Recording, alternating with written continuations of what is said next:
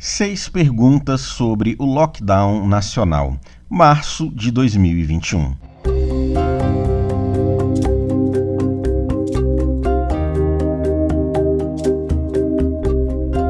O que é o lockdown que defendemos? No dia 27 de fevereiro, em face do brutal agravamento da situação da pandemia no Brasil, com explosão do número de óbitos e colapso dos sistemas de saúde em numerosos estados, o Esquerda Online publicou um editorial defendendo a necessidade de um lockdown nacional imediato. Passados alguns dias, o cenário continua a se agravar com aumento exponencial de novos casos, internações e óbitos e o avanço do colapso no sistema sanitário. Esta posição passou a ser defendida por reconhecidos pesquisadores como Margarete Dalcomo, Miguel Nicoleles, Natália Pasternak e Átila Yamarino. Algumas medidas de contenção foram adotadas por governos estaduais e municipais, mas são ainda insuficientes. Julgamos, portanto, absolutamente incontornável reforçar a defesa de um lockdown nacional com garantia de imediata efetivação da renda emergencial, da estabilidade no emprego e do auxílio financeiro aos pequenos negócios. Por isso, aqui a gente responde seis perguntas comuns sobre o lockdown nacional. Primeiro, o que é um lockdown nacional e qual o seu objetivo? Lockdown não é toque de recolher noturno, não é restrição ao horário de funcionamento de bares. Isto são medidas de mitigação pontuais e insuficientes um lockdown efetivo implica o estabelecimento de rigorosas medidas que garantam uma efetiva redução da circulação em todo o território nacional, em todas as escalas, por meio da paralisação de todas as atividades não essenciais. São medidas mais duras, mas que, por serem muito mais abrangentes, também produzem mais resultado em menos tempo. É por isso que um lockdown só é efetivo se for articulado nacionalmente. Não tivemos em momento algum no Brasil um lockdown nacional. E mesmo as medidas tomadas no âmbito dos estados e municípios foram insuficientes e fragmentadas. Um lockdown não objetiva diminuir um pouco o número de casos, mas sua redução radical. Em diversos países, o lockdown, associado a fechamento de fronteiras, ampla testagem e monitoramento de contatos, permitiu interromper a transmissão comunitária Desta forma, um país com 100 milhões de habitantes, como o Vietnã, está há seis meses sem registrar nenhum óbito. Infelizmente, estamos muito distantes desta realidade e seria irreal esperar o fim da transmissão comunitária, mas um lockdown nacional pode reduzir radicalmente o ritmo de transmissão da Covid-19, aliviando a pressão sobre os sistemas de saúde e evitando seu colapso, o que precisa estar associado à ampliação em escala massiva da testagem. É importante ressaltar, portanto, que o lockdown nacional não vai acabar com a pandemia mas é uma iniciativa que salvará dezenas de milhares de vidas e permitirá ganhar tempo para o avanço de medidas mais decisivas, como a campanha de vacinação. Além disso, a evolução da pandemia no Brasil representa hoje o maior risco mundial da produção de novas mutações que poderão ter impacto mundial, inclusive no sentido de reduzir a eficácia das vacinas que já estão sendo utilizados. 2. Quanto tempo duraria? Não é possível determinar de antemão o tempo exato da duração de um lockdown nacional. Contudo, considerando experiências de lockdown em outros países e o ritmo atual da transmissão da Covid-19 e o tempo do ciclo de reprodução do vírus, é possível afirmar que um lockdown não é efetivo se durar menos de 15 dias, pela gravidade da situação, provavelmente seria necessário um tempo maior, de 3 a 4 semanas. 3. O que ficaria fechado?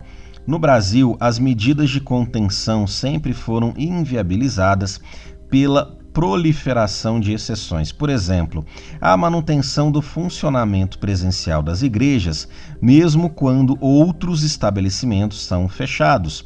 Entretanto, para que o lockdown nacional seja efetivo e, portanto, para que não perdure além do tempo necessário, não pode haver exceção, exceto aquelas estritamente relacionadas à sobrevivência cotidiana da população. No comércio, apenas mercadorias e farmácias devem continuar abertos. Na indústria, devem ser suspensas as atividades das unidades que não se insiram na cadeia de produção dos bens essenciais. Assim, as indústrias farmacêutica, de materiais hospitalares, de alimentação e de entrega precisariam funcionar, ao passo que a produção automotiva, por exemplo, deve ser interrompida. Nesse ponto, dada a gravidade da situação enfrentada, quanto mais exceções, maior a tragédia que enfrentaremos. Agora a vereadora Thalia Sobral, de Juiz de Fora, Minas Gerais, nos responde a quarta pergunta. Quais as medidas de apoio à população para que possa aderir ao lockdown?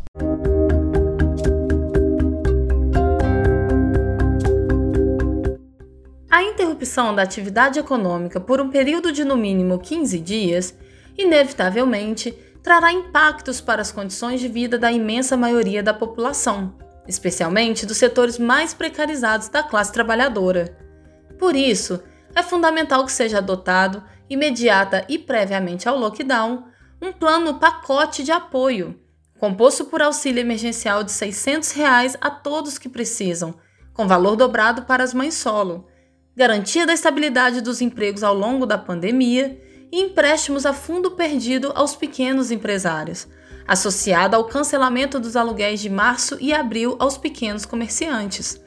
Essas medidas deverão ser financiadas por meio de três mecanismos básicos: revogação imediata do teto dos gastos, para que seja possível a ampliação dos investimentos públicos emergenciais, suspensão do pagamento da dívida pública aos grandes credores para financiar a saúde pública e taxação das grandes fortunas e dos bancos privados para garantir a renda emergencial e ajuda financeira aos pequenos negócios. Para além do apoio econômico, é necessário também combater todas as formas de violência que podem ser potencializadas por um lockdown. Esse é o caso da violência doméstica contra mulheres, que teve significativo aumento em 2020, mesmo com uma restrição menos abrangente da circulação. É preciso garantir canais facilmente acessíveis de denúncia, bem como o funcionamento de rápidos mecanismos de proteção às vítimas.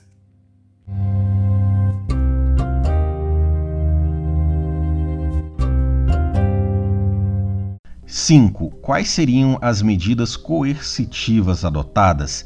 Nenhuma medida de lockdown nacional poderá ter sucesso caso se apoie prioritariamente em elementos de coerção, especialmente considerando o caráter racista das ações das forças de segurança pública do Estado brasileiro, que tem produzido um genocídio da juventude negra ao longo das últimas décadas. Por isso, os elementos centrais para a implementação do lockdown devem ser uma ampla campanha de informação da população e o pacote de medidas econômicas apresentado. Medidas repressivas devem ser dirigidas para estabelecimentos empresariais refratários às regras do lockdown e não a indivíduos, mas considerando-se que há grupos dispostos a sabotar ativamente qualquer política de contenção, por motivações políticas, é necessário prever o estabelecimento de multa. Agora Thalia Sobral nos responde a sexta e última pergunta: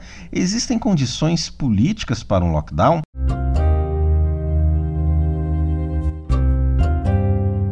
Inegavelmente, o maior obstáculo para a efetivação de um lockdown nacional no Brasil é o governo federal, que deveria ser o principal articulador de sua implementação Bolsonaro segue em sua política genocida de contraposição da vida à economia, negando a evidência de que a melhor forma de dinamizar a economia é controlar a pandemia.